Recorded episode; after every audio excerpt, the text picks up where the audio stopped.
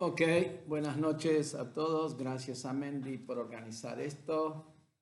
Esperemos que todos estén bien, material y espiritualmente.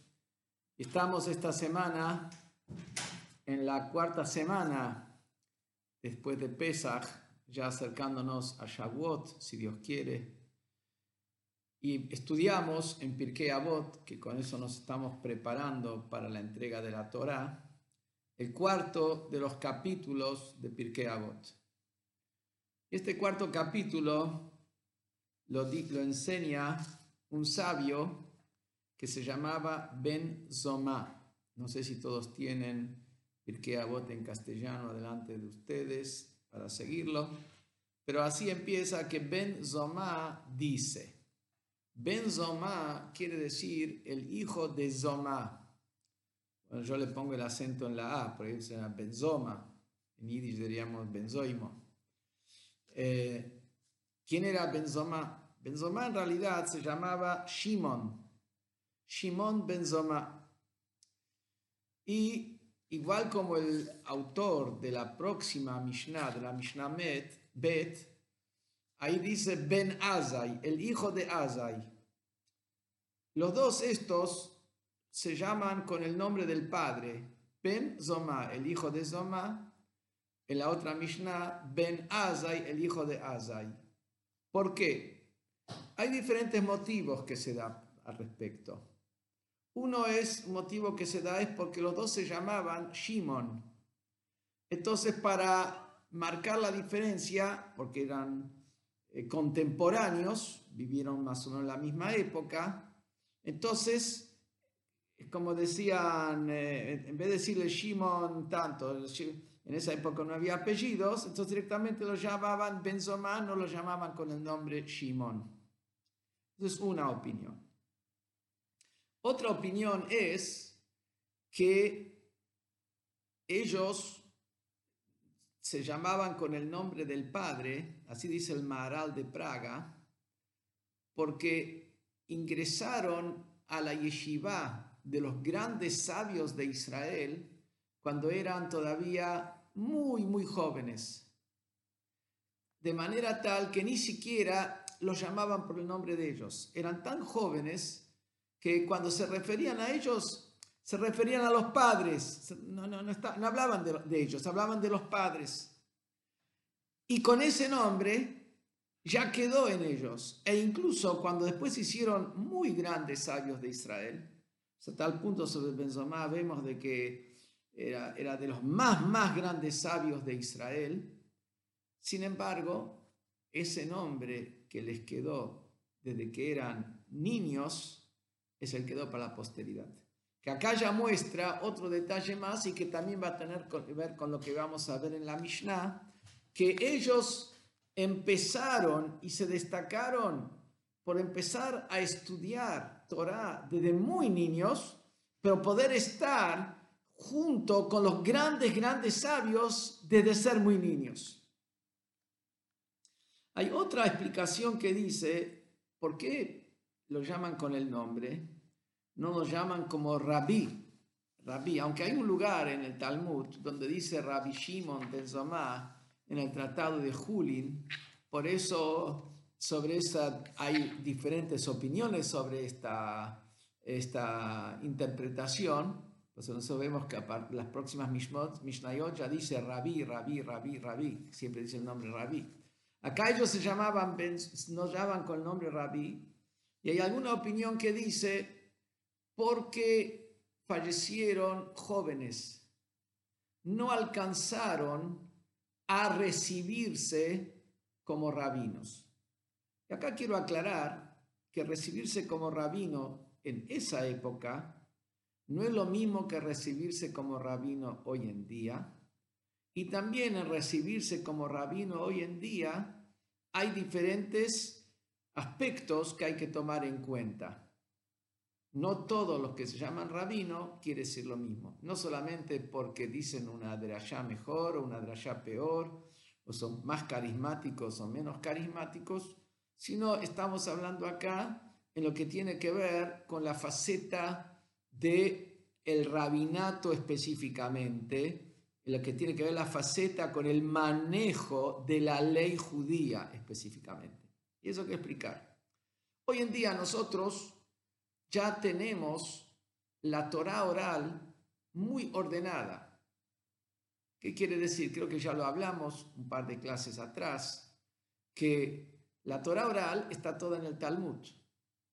Pero el Talmud no está ordenado, aunque tiene 63 eh, tratados diferentes, los, eh, el Shas, los, los Masechtot de la Mishnah. Sin embargo, dentro de un tratado encontramos leyes que nunca esperaríamos encontrarlas ahí. Por ejemplo, un tratado que se llama Menajot. Menajot habla de las ofrendas de tortas que se traía al Bet al, al templo. En tratado de Menajot, ahí tenemos toda la mayoría de las leyes de Tefilim están en el tratado de Menajot. ¿Qué tiene que ver el tratado de con Tefilim? Sin embargo, es así, porque tiene que ver mucho, más allá de la profundidad de la cosa, pero tiene que ver mucho como cómo se estudió. El Talmud es la recopilación, cómo se estudió en las casas de estudio en la época de los sabios, de los Tanaim y de los Amoraim, y de acuerdo a cómo se estudió en la casa de, de, y quién es el que lo dijo, y en qué circunstancias se dijo la ley, y quién lo analizó, ¿Y cómo fue? Es ahí donde está apareciendo. Hay muchos motivos por qué puede de repente aparecer un sabio, como ya mencionó algo que dijo este sabio, y no hay mucho que se habla en el Talmud de este sabio, ya menciona un montón de las otras cosas que dijo este sabio, aunque no tienen que ver específicamente con ese lugar. Entonces, realmente para poder sacar la ley, ¿cómo es la ley concreta? ¿Qué es lo que tengo que hacer? Si en el día Shabbat eh, ¿puedo ordeñar una vaca o no puedo ordeñar una vaca? Una cosa de lo más sencillo. Eh, ¿Cómo lo sabe? En, en, la Torah no está escrito. Tiene que ver con las leyes, con ciertas leyes, que no se puede extraer algo de su lugar donde estaba cubierto, que eso tiene que ver con, con la trilla, con la trilla que se saca la cáscara del grano y se descubre el grano que está atrás. mucho, no voy a entrar en toda la sofisticación de todas las leyes, pero en la práctica, eso está en algunos lugares del Talmud, y hay que, y vinieron los sabios, los legisladores posteriores, y ordenaron las leyes, que eso justamente es una de las grandezas de Maimónides. Hay otros sabios que de, ocho hojas de Talmud sacaron de ahí 15, 20 leyes. Entonces lo que hicieron ellos fue ir concentrando las leyes que salen de cada capítulo del Talmud. Está todo el análisis, entonces están las leyes y fueron concentradas leyes. Por ejemplo, el Rosh, el Rif, que ellos concentraron las leyes. También son legisladores muy importantes. Eso mismo de ver qué cosa que está en el Talmud es una ley o qué cosa es solamente una opinión que queda descartada. Todo eso es parte de la gran sabiduría de los jajamín que con las reglas de estudio del Talmud fueron armando. Hasta que llegó el Maimónides, el Rambam, y él organizó por temática, por temas, 83 diferentes temas de toda la ley judía. A partir de ahí ya después vinieron otros legalistas que lo armaron por temática y como finalmente lo tenemos en el Shulchan Aruch, en el Código de Leyes, todo armado por temática y con títulos y situaciones y con un índice, etcétera, etcétera. Hasta que después en las próximas generaciones se fue, incluso ahí tenemos diferentes opiniones, diferentes situaciones, hay que ser un bocho para saber todo eso. Entonces vinieron los bochos y los simplificaron para que los rabinos como nosotros, que por ahí no tenemos ni el tiempo ni la capacidad de tener todo en la cabeza, tenemos libros específicos sobre cada tema donde están las conclusiones de los temas con las diferentes situaciones diferentes, marcado en qué lugar se desarrolla. Que por supuesto eso es, son libros que son libros de ayuda. Un rabino no puede legislar a partir de esos libros. Entonces, ¿qué pasa? En la época talmúdica, el rabí, que se recibía de rabino era aquel que sabía legislar no tenía todo el orden armado, tenía, tenía, tenía todo el Talmud en la cabeza. Podía estar escrito, pero lo tenía que tener en la cabeza, no tenía la computadora. Y tenía que saber cómo quedaron las diferentes definiciones y conclusiones. Entonces, para poder ser un rabino en esa época, realmente tenía que ser un exégeta.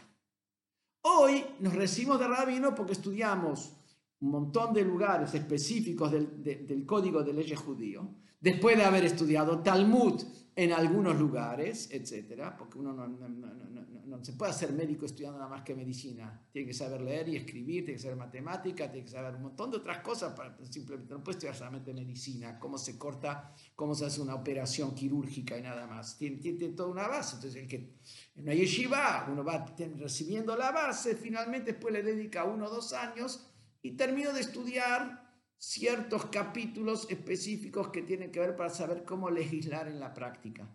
Pero por eso uno puede decir, bueno, uno puede ser, tenía 17, 18, 19 años y ya tiene un título de rabino hoy en día. En esa época, tener un título de rabino a los 16, 17 años, quiere decir que el hombre era una eminencia, una eminencia.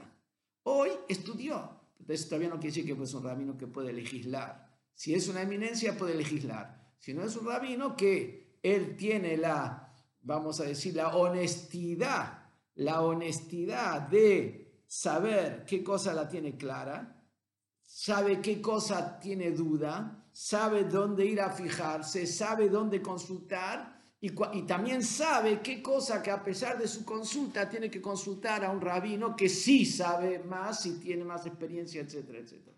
Por eso quiero decir, Ben Azai no alcanzó a recibir su ordenación rabínica, no porque no estudió esos, esos capítulos que estudiamos hoy en la yeshivot, no, porque no, no logró terminar esa, concentrar toda la ley oral en su cabeza para poder legislar sobre cualquier situación. Pero en otras palabras, Ben Azai falleció joven.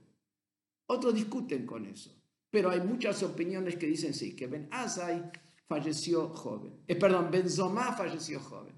¿Por qué me tardé tanto en explicar todo esto como Benaza y falleció joven y todo lo demás? Porque tiene que ver con esta Mishnah también. Y lo vamos a ver. Después que dijimos, y aparte que decir una cosa más, ¿quién era ben, perdón, Benzomá? ¿Quién era Benzomá?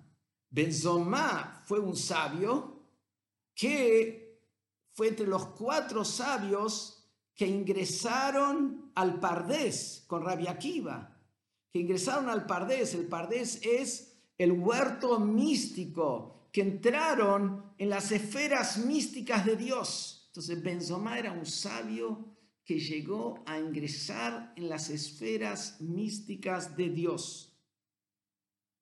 ¿Y qué dice Benzomá? Este sabio, aparte tenemos a Benzomá, Solamente la gente ya se deben acordar. En Pesach, en el ceder de Pesach, dijo Rabiles de Benazaria, yo estoy como 70 años y nunca pude lograr vencer, convencer a mis colegas que hay que decir el Shema también a la noche, hasta que vino Benzoma y trajo una prueba del texto bíblico que se dice el Shema también a la noche, Kol todos los días de tu vida también a la noche. Y por eso Benzomá era un sabio que logró ingresar al Pardés, era un sabio que dice cuando falleció Benzomá, se, perdió el analista del texto bíblico, Batlu Hadarshanim. Él tenía la capacidad de analizar el texto bíblico y encontrar las leyes en el texto bíblico, ¿Dónde está la alusión en el texto bíblico a la ley. Entonces vemos quién era este Benzoma. Benzoma dice lo siguiente, Eis un jajam, ¿quién es sabio? Después va a preguntar, Eis un gibor, ¿quién es el poderoso? Después va a preguntar, Eis un ashir, ¿quién es el rico? Después va a preguntar, ¿es un mejubat? ¿Quién es el honrado? ¿Quién es el respetado? Benzomá viene acá a explicarnos cuál es la visión de la Torah con respecto a las cuatro cosas en las cuales la mayoría del género humano invierte. Las cuatro cosas donde vamos a decir la gente del género humano, los seres humanos que buscan perfección, integridad, éxito, ¿cuáles son las cuatro cosas con las, en las cuales la gente buscan o miden el éxito? La miden estas cuestiones, cuatro. Sabiduría, poder, riqueza y honor. La gente, para eso es lo que hacen todas las cosas. Sabiduría, riqueza, poder y honor. En la cuarentena lo tenemos, sabiduría, no tenemos mucho lo que hacer, estamos aprendiendo todos los días cómo compartir, estamos aprendiendo Torah, tenemos más tiempo para estudiar, aprendemos sabiduría, si sabemos usar bien el tiempo en vez de perderlo, mirar todas las tonteras que cada uno escribe en internet, tenemos tiempo fijo para estudiar Torah, sabiduría, poder, manejamos la casa en la medida que se puede, riqueza, estamos ahorrando, estamos mucho menos, y después, respeto, nadie me hackea, el jefe, papá y mamá, ¿quién lo hackea? Bueno, hay que ver cómo manejamos los chicos, pero como sea, estas cuatro cosas son las cuatro cosas en las cuales la persona invierte. Va a venir a decirnos Benzoma cuál es la visión y la definición verdadera de estas cuatro virtudes a las que todo ser humano apunta. Y después vamos a ver, si Dios quiere, por qué cada ser humano apunta a estas cuatro virtudes. Que es una cuestión no simplemente de codicia, sino tiene que ver con la misma esencia del alma. Enseguida lo vamos a ver, si Dios quiere, vamos a llegar ahí. Y nos va a enseñar Benzomá que estas cuatro virtudes tienen una definición totalmente opuesta a cómo se definen en el mundo exterior. Y más aún, estas cuatro virtudes en el mundo exterior requieren de mucho tiempo lograrse. Sabiduría, de por lo menos, si no sé cuántos años a la escuela o un par de años a la yeshiva, yo sé que para la yeshiva la gente dice que estudiaste media hora y ya, ya, sabes todo. La escuela tenés que estudiar 15 años. La yeshiva estudiaste 15 minutos, un cursito acá, un cursito ahí, ya sos entendido en todo. Bueno, no importa, pero en, en general, sabiduría, algo que lleva mucho tiempo lograr. Riqueza, mucho tiempo lograr. Poder, mucho tiempo lograr. Honor, mucho tiempo lograr. Y acá viene Benzoma que vivió pocos años, de acuerdo a una opinión. O sea que él no tuvo la oportunidad de acumular, acumular y acumular, y sin embargo te está hablando de la definición. ¿Quién te habla de la definición? En la Torá, los jajamín son verdaderos, honestos, no son chantas, que hablan de algo que ellos no son que hablan de algo de lo que ellos no entienden. Eso es en el mundo general. Encontrar sabios honestos. Los hajamim de la Torah son verdaderos, hablan palabra de Hashem. Entonces, ¿cómo alguien que no tuvo el tiempo para acumular todo eso puede estar hablando de estas definiciones? Pues justamente de acuerdo a estas definiciones, vamos a ver que no pasa por cuánto tiempo le invertiste, sino y cuánto acumulaste, sino pasa por la actitud.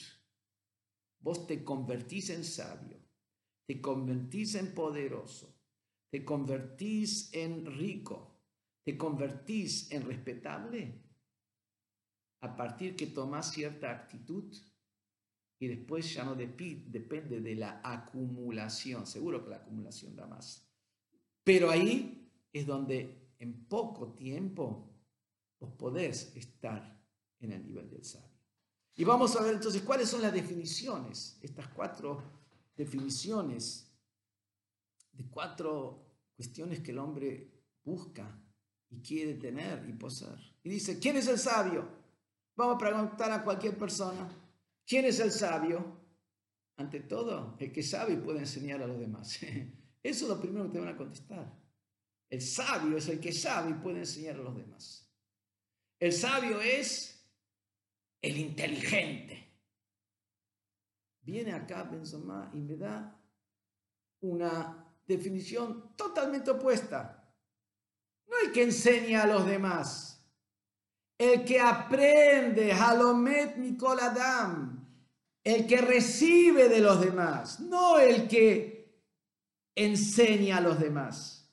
Que enseña a los demás todavía no es prueba de que es un sabio. puede ser de que él es un, vamos a decir, es un, tanque que contiene sabiduría y abrís el grifo y la persona que dice que él es un sabio. Y vamos a decir por qué. ¿Quién es el verdadero sabio? Halomet Mikol Adam, el que aprende de toda persona. Shenemar, como está escrito, Mikol Melamda Iskalti. Yo me hice sabio de todos los que me enseñan. Y vamos a ver por qué esta es la definición del sabio, el que aprende de todo. Entonces, este es el burro más grande. El que puede aprender de cualquiera es el burro más grande. Y acá tenemos que ir, que ante todo, la definición de sabiduría es captar las verdades. Las emociones son subjetivas. Lo que a mí me llega, a otro no le llega. Lo que a mí me parece muy duro, al otro le pareció muy blando. Lo que a mí me parece cariñoso, al otro le pareció durísimo. Las emociones son absolutamente subjetivas. La sabiduría es objetiva, saber la verdad, entender la verdad. Cuando entender algo no es entender lo que yo quiero entender, es entender lo que está escrito. Cuando yo quiero entender algo, tengo que entender lo que está escrito, quiero entender lo que el otro me está diciendo. Después puedo ponerme yo a analizar. Pero yo, no existe el concepto de que yo capte sabiduría, que capte las verdades de las cosas, si yo lo quiero captar de acuerdo como a mí me gusta. Entonces me, la manejo yo, me, encierro en mi mundo y, no tiene que ver con nada, tiene que ver con sabiduría. Sabiduría es captar las verdades, aceptar las verdades, incorporar. ¿Qué es sabiduría? Incorporar las verdades, incorporarlas a mí mismo. Es la capacidad que Hashem me dio de incorporar las verdades. Para poder incorporar las verdades y ver las verdades, para eso, en primer lugar, yo necesito tener honestidad intelectual, porque si la quiero manejar como a mí me gusta, la voy a estar tergiversando y no voy a entender la verdad. Si yo voy a querer interpretar la alajá, la ley, como a mí me gusta y como me conviene, está bien, te quieres engañar, engañate. Primero, Tratar de entender lo que está escrito. ¿Qué está escrito? ¿Qué es lo que dice? ¿Qué es entender la matemática? ¿Qué es lo que te dice esa matemática? No trate de manejarla como a vos te parece. Después puedes decir cómo te parece, puedes decir por qué tu sentido común te dice diferente. Pero primero entender lo que está. Entender lo que está. Entender, entender, lo que se te está presentando. Para eso necesitas tener honestidad. Pero para tener honestidad intelectual se requiere antes humildad. Humildad. La persona orgullosa, la persona orgullosa, muy fácil que equivoque. ¿Por qué? Porque su ego le distorsiona la visión. Su ego, su yo se convierte como un anteojo de color que hace verle todas las cosas a partir de su ego. Si él ya dijo así, no puede retractarse, la verdad me equivoqué. Tiene que entonces empieza a construirte toda una teoría para poder fortalecer lo que dijo, que él mismo sabe de que pues, estuvo equivocado, él mismo sabe que es un chanta lo que dijo, ni pensó lo que está diciendo. Pero que su ego no le deja, su ego no le deja. O, consigo mismo no le deja. Yo aceptar que me puedo equivocar, imposible, imposible, imposible. Entonces, para tener la honestidad intelectual, se necesita tener humildad.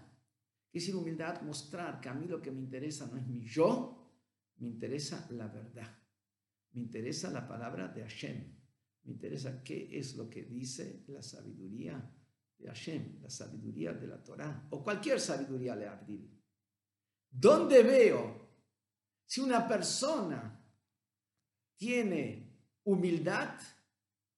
Cuando él puede estudiar de cualquiera. Cuando uno no necesita que venga Einstein a enseñarle, sino, si no es este, yo ni lo escucho lo que me está diciendo. Ahí eso viene de ego, eso viene de ego.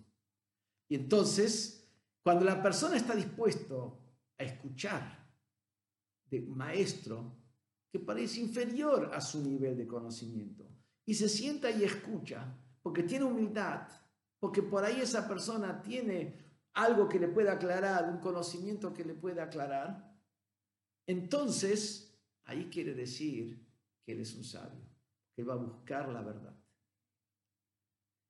En un nivel más profundo, no solamente se requiere de humildad para que no haya una distorsión en la sabiduría, sino para ser sabio se requiere de humildad. ¿Qué quiere decir? ¿Cuál es la, definición del sabio? La definición del sabio es el que tiene sed de aprender. Esa es la definición del sabio.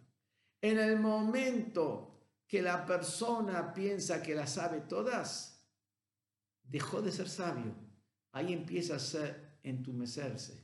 Ahí empieza a ser un tonto. A partir que él piensa que sabe todo, empieza a ser el tonto. Cuando él piensa que es el piola, ahí empieza a ser el tonto. Cuando la persona sabe que le falta, primero tiene sed de saber. La raíz de la sabiduría es la sed del conocimiento. Porque siento sed, sé que me tengo saber, tengo que saber. Tengo todos estos libros que me falta estudiar. Tengo todo el Shulchan todo el Humash con Rashi, con Ibn Ezra y con Ramban y todos los Likutim Sijot y el Shas y el Shulchan. Tanaj entero con los Farshim. ¿Qué, cuándo lo voy a estudiar? tengo sed, tengo sed de estudiar. Tengo sed de estudiar. Yo sé que hoy cuando uno escuchó un WhatsApp piensa que ya es el sabio de todos los sabios. ¿Quién es sabio? El que, el, que, se acuerda de todos los WhatsApps. Bueno, esa no es la definición de la Mishnah.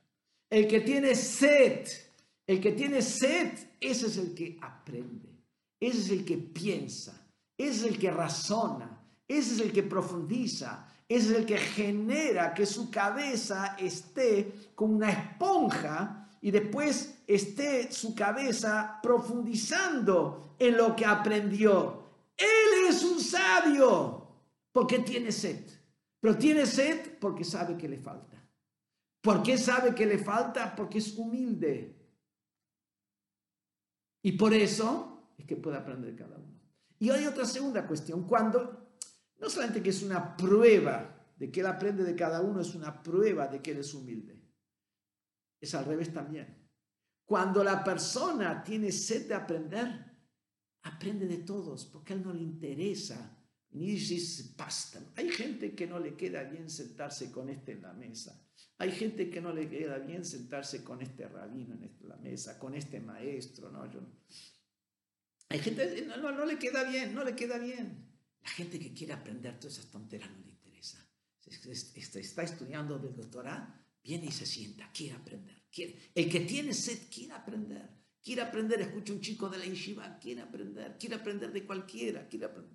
O, sea, ¿por qué el que aprende, el que aprende de cada uno, no se tiene humildad, tiene sed de aprender? Y acá hay otra cuestión más. Sigue diciendo el Pasuk, Mikol Melamdai Iskalti, aprendo de todos los que me enseñan, porque tus testimonios son mi conversación. ¿Qué dijimos acá? ¿Quién es sabio? El que aprende de todos, los que le enseñan. Todos le pueden enseñar. Era suficiente la primera parte del texto. Mikol melandai iskalti. Aprendo de todos, de todos puedo aprender. ¿Para qué hace falta que me traiga el final del pasuk? Que itboteja porque tus testimonios son mi motivo de conversación. Y una explicación dice así. ¿Sabes por qué uno aprende de todos? Porque los testimonios de Dios son su motivo de conversación. Y esto tiene dos significados.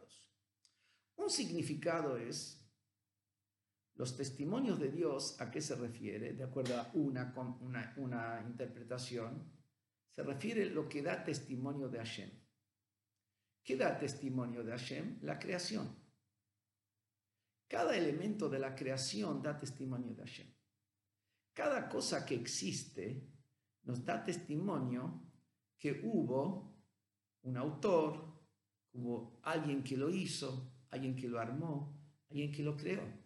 En contraste, como dije muchas veces, una tuerca.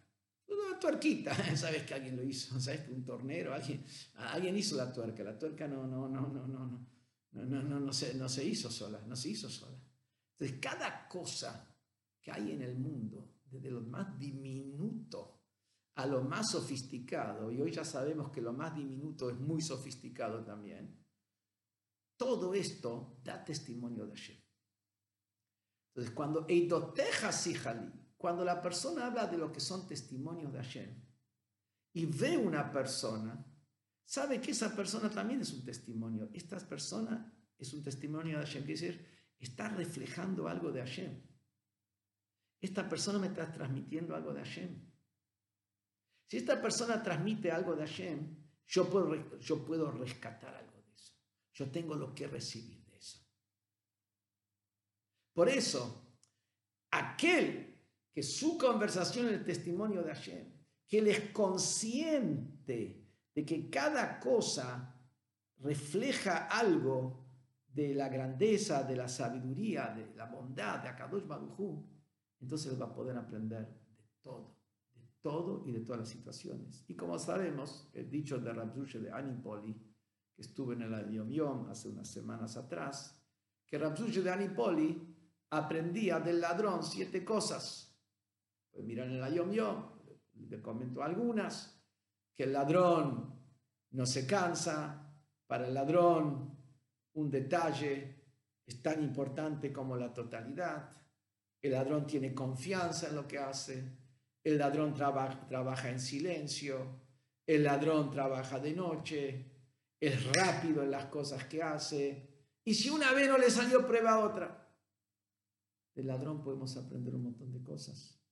O el Magui de Mesrich enseñó que del niño, que muchas veces mencionaba, del niño puedes aprender muchas cosas. Los chicos no se quedan quietos, no se quedan quietos, lo vemos hoy acá, lo vemos hoy acá. Sí, le damos un somnífero que es una película en, la pantalla, los dormimos. Pero ahí dejó de ser el chico natural. El chico natural no se queda quieto. Nosotros lo vamos arruinando con el tiempo. El chico, el chico natural tiene curiosidad, curiosidad y pregunta y nosotros lo vamos tapando, tapando, tapando y le vamos rompiendo la curiosidad. Nosotros le vamos está, y pierde la curiosidad. Un chico naturalmente no puede estar sin hacer nada. Los adultos podemos estar sin hacer nada. Los chicos no pueden estar sin hacer nada. Cada cosa en el mundo tiene lo que transmite. Pero para, la persona que dotejas y jalí, los testimonios de Hashem, como el mundo es un testimonio de Hashem, ese es su motivo de conversación. Él busca ver cómo cada detalle de la creación transmite algo de Hashem. Él aprende de todos. Después hay otra interpretación que boteja tus testimonios se refiere a la Torah. La Torah es testimonio de Hashem, de Eidut, Mishpatim, Eidut, la Torah es el testimonio, son los testimonios de Hashem. ¿Y qué quiere decir? ¿Cómo se logra, cómo se logra humildad? Estamos hablando de una persona que es sabio, una persona que es inteligente, una persona así conoce sus virtudes y es parte de la sabiduría conocer sus virtudes. En el Tania, en el libro Tania, usa varias veces el término que la persona no sea tonto, que no sea estúpido, que no sea necio. ¿Sobre qué lo dice? Sobre el desubicado, el que no sabe dónde está él. Sobre el desubicado. Ah, eso es lo que dice, que la persona no sea tonto. No dice sobre otras cosas. Dice sobre específicamente sobre un desubicado. Entonces, una persona tiene que conocer sus virtudes y sus debilidades. Entonces, la persona De la misma manera como él conoce sus virtudes, también conoce las virtudes de los demás por las debilidades de los demás. Las debilidades de los demás. Entonces no va a encontrar ningún maestro porque cada uno encuentra un defecto, cada uno tiene un defecto. Entonces no, no él va a encontrar el, el defecto en cada uno. Pero cuando itotejas, hijali, cuando vos estudias Torah y sabes que la Torah es divina y sabes que la Torah viene de Hashem, que Hashem supera a todos los humanos y supera toda la creación, porque Hashem es infinito y su sabiduría es infinita. Entonces toda tu sabiduría frente a Hashem es nada. Y frente a Hashem puede esta persona que es inferior a vos haber captado un concepto de la sabiduría de Hashem que vos no captaste. Porque estás hablando frente a Hashem y frente a Hashem tenés que ser humilde. Y la cuestión es cuando vos tomas en cuenta el boteja, la Torah de Hashem, lo tomás en cuenta a Hashem, ahí sos humilde. Porque sabes que todo lo que tenés lo recibís del de arriba. Y sabes que cada situación que hay en la vida es vergajá para providencia divina, que justo te sentaste acá y justo estás escuchando. Esto es para algo, para algo lo estás haciendo. Pero cuando, para, la única manera de tener verdadera humildad es cuando uno es consciente de Hashem. Porque ahí sabe que todo lo que tiene lo recibió, no tiene que mandarse la parte. La impropia inteligencia la recibió de Hashem. Hay que ver si la usó al máximo, si la usó como la tiene que usar. Entonces la persona va a tener eh, humildad. Va a tener humildad y va a poder aprender de cada uno. Pues sigue diciendo, hay una cosa interesantísima. Moshe Rabbeinu, sabio más grande. ¿Cuál es la virtud que en la Torah nos habla de la personalidad de Moshe Rabbeinu. No nos habla ni de su liderazgo, lo vemos totalmente. No nos habla de, su, su, capacidad de la búsqueda de la paz, como él lo hacía para generar que haya paz en la gente. Estilo diferente que Aarón, pero él buscó siempre que no haya pelea. Con Korah trató de convencerlos. Pero no habla de la virtud específica. ¿Dónde habla de una virtud específica la Torah? Pashat Balotcha, cuando dice, Baish Moshe Anav Meot. Moshe era el hombre, más que todo ser humano que hay sobre la faz de la tierra. ¿Cuál es la virtud extraordinaria de Moshe Rabbeinu? La humildad. La humildad de Moshe Rabbeinu va de la mano de que él era Rabbeinu, nuestro maestro, nuestro sabio, sabio, sabio más grande, Moshe Rabbeinu, sabio más grande. Y, eh, la sabiduría va de la mano de la humildad. Sigamos adelante.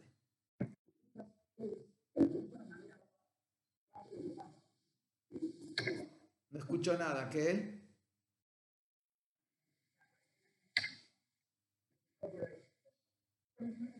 Hola.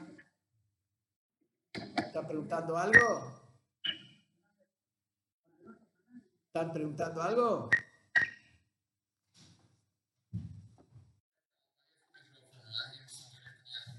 Ah, ah, ah, no pensé que estaban preguntando algo. Bueno, Eizeu Gibor. ¿Quién es el poderoso? ¿Qué vamos a decir el poderoso? El que va al gimnasio todos los días, o el que tiene en su casa un gimnasio, o vamos a decir el que tiene una... tiene cierto poder, tiene, pero le puede durar poco tiempo. Después ver cómo va a reaccionar el otro. Entonces, Eizeu Gibor. ¿Quién es el poderoso? El dueño de una gran corporación, el que maneja un partido político, el que maneja un país, el que decide si salimos a la calle o no en la cuarentena. Viene y nos dice acá, diferente de lo que normalmente se traduce en el mundo, cómo se define el poder, que tiene poder sobre otros.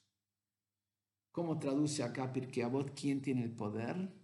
Hakodesh etitzro, el que conquista su instinto. ¿Quién es el poderoso? El que tiene poder sobre sí mismo. Antes vimos en el sabio, en el mundo sabio es el que tiene para dar. En judaísmo, ¿quién es el sabio? El que recibe. ¿Quién es el poderoso en el mundo? El que domina sobre los demás. En el judaísmo, ¿quién es el poderoso? el que domina sobre sí mismo, sobre su instinto. Shenemar, como está escrito, Tov mi gibor. Preferible el que tiene paciencia y no se enoja que el gibor, que el fuerte. Moshel berujó y el que domina su espíritu, miloket ir, que aquel que conquista una ciudad. Literalmente se entiende la traducción, preferible que puede controlar su enojo que el gran poderoso. Pero hay una, el Bartenura, por ejemplo, uno de los comentaristas de la Mishnah, lo traduce así. Tover Hapaim, mi gibor. Es bueno el que logra, el que logra aplacar su furia a partir de la fuerza, mi gibor, a partir de, a partir de la geburá, mehagburá. ¿Qué quiere decir?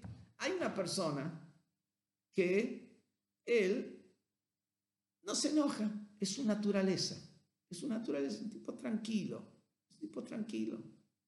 Sobre él no dice acá la Mishnah que este tipo que es tranquilo de naturaleza es mejor que otro que es un gran poderoso. tipo es un tranquilo de naturaleza, pero es una mosquita muerta. No, no, no, no es nada, no es nada. Una persona, una persona, una persona que es tranquila. Acá dice, por eso dice, traduce el Bartenura, Está el que logra controlar su enojo, mi a partir de la fuerza interior que tiene. Él en realidad se enojaría porque el otro merece no sé lo que. En realidad él estaría hirviendo. Pero él lo logra controlar con su propia fuerza. Así explica. Y después lo mismo dice, Moshel Berujó Miloketir. Está el que se domina a sí mismo, Miloketir, habiendo conquistado una ciudad. Una persona, una vez, un rey, una vez que conquistó la ciudad, hace lo que quiere con la gente de la ciudad. Una de las primeras cosas que seguramente va a hacer es ir a anular y hacer desaparecer a toda la oposición. ¿Qué dice acá en Pirkei? ¿Cómo traduce el Bartenura? El que logra dominarse después de haber conquistado la ciudad. Él ya conquistó la ciudad. Está todo a su merced. Y sin embargo, él no aplica la fuerza del puño. Él logra autodominarse. Está mucha gente que dice y quiere marcar, yo soy honesto, yo digo lo que pienso. Y por eso insulta, por eso hace sentir mal a otro. Esta persona lo que hace es dejar que su bestialidad interior salga para afuera. Es absolutamente débil. No que él es fuerte porque dice lo que piensa. Él es débil porque no sabe controlar y no sabe filtrar lo que decir y cómo decir. Es el verdadero fuerte. Entonces, tenemos aquí la definición del poderoso es que a dominar a sí mismo. Porque el que tiene dominio sobre sí mismo, también tiene dominio sobre los demás, en el buen sentido de la palabra. Pues bien, el tercer punto. Eise Washir. ¿Quién es el rico? ¿Qué vamos a decir? Que cada vez quiere más. Ese es el rico. Está en una acumulación permanente. Rothschild. Es Ashir. Hoy en día sabemos quién es Ashir. Hoy sabemos quién es el rico. Sabemos a quién le podemos dar crédito. Hoy sabemos crédito es todo por mitzvah. Por negocio no sabemos a quién le podemos dar, quién no le podemos dar, cómo termina la gente parada después de todo. Pensar todo va a terminar bien. Está hablando cómo mirarían los comités de créditos en este momento. La acción que valía tantos miles de millones cayó tantos miles de millones estas empresas que eran súper éxito, como cayeron de repente y no sabemos cuándo se van a recuperar. Bueno. Pero la Mishnah lo preguntó en todo momento. Y hoy la verdad somos todos Rothschild. Porque dice, Eise Washir, ¿quién es el rico? Hasameach Bejelko, el que está contento con lo que tiene. ¿Por qué el que está contento con lo que tiene? El Talmud dice que la persona no se va de este mundo y logró la mitad de lo que él quisiera tener. ¿Por qué? El que quiere 100, una vez que llegó a 100, quiere 200. El que tiene 200, o sea, una vez que llegó a 200, quiere 400. Y es, en realidad, una actitud positiva que Hashem puso en la persona si la persona la usa para las cosas positivas. Pero cuando estamos hablando, cuando el deseo es simplemente de acumulación de dinero, ¿qué ocurre? Cuando él no tiene 100, ¿con qué está pensando? ¿Con qué vive? Él vive con lo que no tiene, él quiere llegar a los 100. Cuando llegó a los 100, no disfruta los 100, pues ya está pensando, quiero 200. Entonces, en vez de estar disfrutando los 100, ¿con qué vive él? Con los 100 que no tiene. ¿En qué está pensando? Los 100 que no tiene. ¿Por qué sufre? Por los 100 que no tiene. ¿Dónde pone su energía? En los 100 que no tiene. Llegó a los 200. Ahora, ¿con qué está viviendo? Con los otros 200 que no tiene. Quiere decir que toda su vida, ¿con qué vivió? Vivió con lo que no tiene. Es un pobre. No tiene, no tiene. Al revés, el que está contento con lo que tiene, él tiene, él tiene. Y no solamente tiene, él es rico. ¿Por qué? Como va a decir ahora el Pasuk, Shenemar, como está escrito, y aquí capeja kitogel ashleja betovlach. Si vas a comer del fruto de tu mano, comer del fruto de tu mano quiere decir que no vivís de renta, quiere decir que no tenés una fábrica, quiere decir de que no tenés un gran local, tenés que pashut literalmente del fruto de tu mano, tenés que estar cortando la madera. ¿Cuánto, cuánto ya se puede ganar con eso? Con el fruto de la mano. ¿Cuánto se puede? Hoy por ahí marcando el fruto de la mano sería marcar el teclado, marcar el teclado y poniéndola en, Wall Street, pero también tampoco no sabemos bien dónde vamos. Sé. Entonces, pero el que, el que, el que vive del fruto de su esfuerzo, no es porque gano mucho, dice, si vas a comer, disfrutar del esfuerzo de tu mano, ashreja, vas a tener, vas a ser feliz, betov vas a tener bienestar. ¿Y esto dónde parte? Esto parte también de una convicción clara que la persona cree en Hashem. La persona cree en Hashem, no tiene, con todo lo que haga, las locuras que haga, no va a ganar un centavo más de lo que Hashem quiere que gane. Y todo lo que haga no va a perder un centavo más que lo que Hashem quiere que pierda. Es decir, Hashem puso reglas naturales, la persona se tiene que manejar en el mundo con las reglas naturales claramente. Hashem dice, Hashem Hashem te va a bendecir en todo lo que vos haces, pones un local, hablando de la época futura, después que llegue el Mashiach, después de la cuarentena. Porque el Mashiach va a cortar la cuarentena. Una de las cosas que va a hacer el Mashiach es cortar la cuarentena aquí en la Argentina. Pues eso viene hoy, así que cortamos enseguida.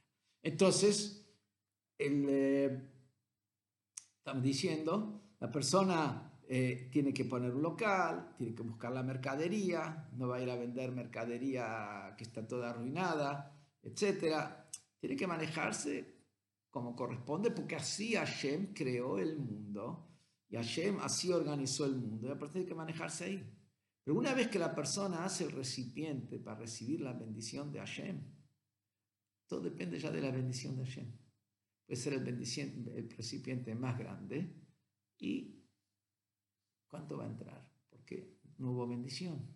Un bendición hubo, un recipiente chico y hubo mucha bendición.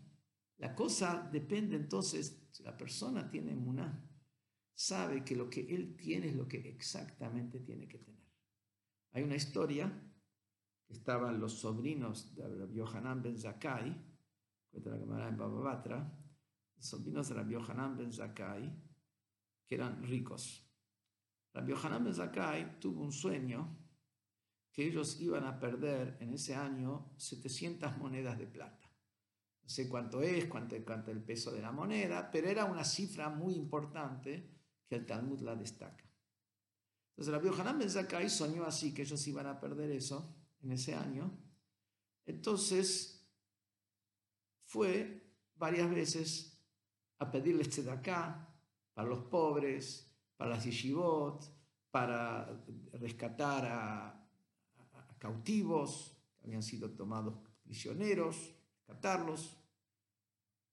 Y de los 700 no llegó a sacarle los 700 monedas para Tzedakah, le quedaron 17 monedas que le quedaron a ellos de esos 700. Un día era cerca de Yom Kippur, o antes de Rosh Hashanah, no me acuerdo exactamente la fecha, incluso hay diferentes opiniones. Vienen los sobrinos diciéndole, nos cayó los, los, delegados, representantes del rey, nos confiscaron 17, nos, nos confiscaron dinero.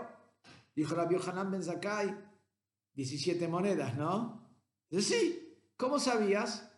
Entonces Rabbi Hanan Ben Zakai les contó, mira, yo soñé que te iban a robar, que este año ibas a perder 700 monedas. Por lo tanto, las vas a perder, por lo menos que la plata vaya a acá. La perdiste, fue a acá. 17, no, no les las últimas 17 no les, no les pude sacar. Bueno, vinieron y se lo llevaron. Y eso lo dice ahí la Gemara en relación a que Está fijo a principio de año cuánto la persona va a ganar durante todo el año. Lo que se fijó en Rosh Hashanah, 5.780 que vamos a ganar, ya está fijo. O sea, toda la gran bendición que Hashem va a ver, la vamos a recibir igual. Hay un mes de cuarentena, o medio mes, o 75, 65 días, lo que sea, no sé, espero que muy poco. No cambia, no te preocupes. Ocupate, ocupate, no te preocupes. Nada de mala sangre, nada de tensión nada de nervios, nada de no dormir de noche. Sabe lo que Hashem dispuso que vas a ganar, lo vas a ganar. Lo vas a ganar, Hashem, no te va a faltar absolutamente nada de todo eso. Vos portate bien, lo único, vos portate bien. Entonces, por eso, cuando la persona sabe que lo que él tiene que ganar, tiene que ganar, y que lo que el otro tiene que ganar es lo que el otro tiene que ganar, entonces está contento siempre. Lo que yo tengo, eso es lo que es para mí. Entonces, por eso lo disfruto. Y dice acá, Ashreja, sos feliz, dichoso. Y, y, Ashreja, sos dichoso, feliz. Petov y vas a tener el bienestar. ¿Qué son las dos cosas? Ashreja, sos feliz, más en este mundo. ¿Por qué? Porque disfrutas todo lo que tenés, disfrutas la bendición de Hashem y no te haces mala sangre no sufrís con lo que tenés, estás contento con lo que sí tenés. Y tampoco no haces locuras, no haces locuras porque necesitas más, necesitas más, entonces haces locuras, esto, lo otro, abandonas a tu familia, no estoy trabajando, la parnasá, la parnasá, por el bienestar de mi familia, mientras tanto abandonaste a toda tu familia, qué bienestar ni bienestar de la familia, abandonaste a toda la familia. Y para el otro mundo te va a ser, también vas a tener el bienestar. ¿Por qué? La persona cuando siempre más, más, más, a veces es una cosa que una trampita por acá, una trampita por ahí, entregó justamente una mercadería que es lo que tenía que entregar, pero vale, pero vale mucho menos para hacer más diferencia, acá dejó de pagarle a uno, acá le mintió al otro. Entonces llega al otro mundo y le sacan la factura y le cobran todo. Ni en este mundo tuvo paz porque siempre estuvo peleando más, más, más, más, más. Ni en el otro mundo tiene paz porque ahí le sacan las facturas, pero la persona que está contento con lo que tiene no da paso más largo de lo que puede dar. La persona que está contento con lo que tiene no transgrede, porque no, no, no, no, no, no va a transgredir, no va a transgredir. Entonces, está feliz. un Mejubat. ¿Quién es el honrado? ¿Quién es el honrado? Y la pregunta acá no se entiende quién es el honrado. ¿Quién es el honrado? Dijimos antes el sabio, después dijimos el poderoso, fuerte, después dijimos el rico. Bueno, ¿quién es el, honrado? El que es sabio, el que es poderoso, el que tiene poder y el rico. Esos son los honrados. ¿Qué me viene a preguntar quién es el honrado? ¿Quién me pregunta quién es el honrado? El que tiene las tres virtudes anteriores. ¿Cómo que después que la persona es sabia, después que la persona es poderosa, después que la persona es rica, preguntamos quién es el, respetado? Él, es el respetado. ¿Cuál, ¿Cuál la duda? ¿Cuál la duda? ¿Qué es la respuesta? La respuesta es que aunque la persona puede tener todas las virtudes y no ser respetado, respetado quiere decir respetado por los demás. ¿Por qué? Porque una cosa es las virtudes que él tiene y otra cosa es cuál es su approach, cuál es su relación, cuál es su manera de ser hacia los demás. ¿Y qué nos dice acá? ¿Quién es el respetado? el que respeta a los demás. Porque vos puedes tener todas las virtudes, pero si no respetas a los demás, nadie te va a respetar. Por ahí te necesitan, mientras te necesitan te van a ir chupando la plata que tenés, o usar el poder que tenés, o te pedirte un consejo porque te necesitan, personas que te respetan.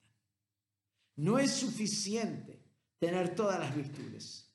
Además de las virtudes, se necesita el trato hacia los demás. Pero el trato hacia los demás, el que respeta a los demás, es cuando uno tiene todas las virtudes. Porque uno puede, uno puede ser una persona muy simpática, pero es un tonto, eh, eh, no, se domina en nada, es una persona que eh, es codiciosa, o una persona así, por más que respete a los demás, es vacío, es vacío. Bueno, puede ser carismático, pero algún tiempo se le acaba, se ve que todo es vacío. Esta pregunta, ¿quién es el respetado? Lo dice después de que la persona tiene las virtudes tiene la virtud de la sabiduría, tiene la virtud de, la fuerza, tiene la virtud de la riqueza. Le decimos, todavía esto no alcanza. Tu manera de actuar con los demás es lo que va a definir si te van a respetar por todo el resto. Y trae sobre eso la prueba del Pasuk que dice, que Hashem dice, Shenemar, Hashem dice, Mehabdai Akabet. Hashem dice, yo honro a los que me honran. ¿Qué si yo honro a los que me honran? Hashem honra a los que le honran. Normalmente, vamos a decir, es un tema que Hashem, una, una persona honra a quien lo honra porque es un tema, vos me das y yo te doy, vos me das y yo te doy, yo te doy y vos me das. Es un ida y vuelta, es un ida y vuelta. No es que realmente, muchas veces es un tema del de, cabot, es un tema de unida y vuelta, ¿no? No, es, no es realmente un, yo le doy cabot hoy a él para que mañana me dé cabot a, mí. Con Hashem, por supuesto eso es un cabot falso, ¿no? Con Hashem no existe eso, que Hashem te respeta a vos para que vos lo respetes a él. No existe, Hashem no necesita nada de vos. Hashem no necesita absolutamente nada de nadie.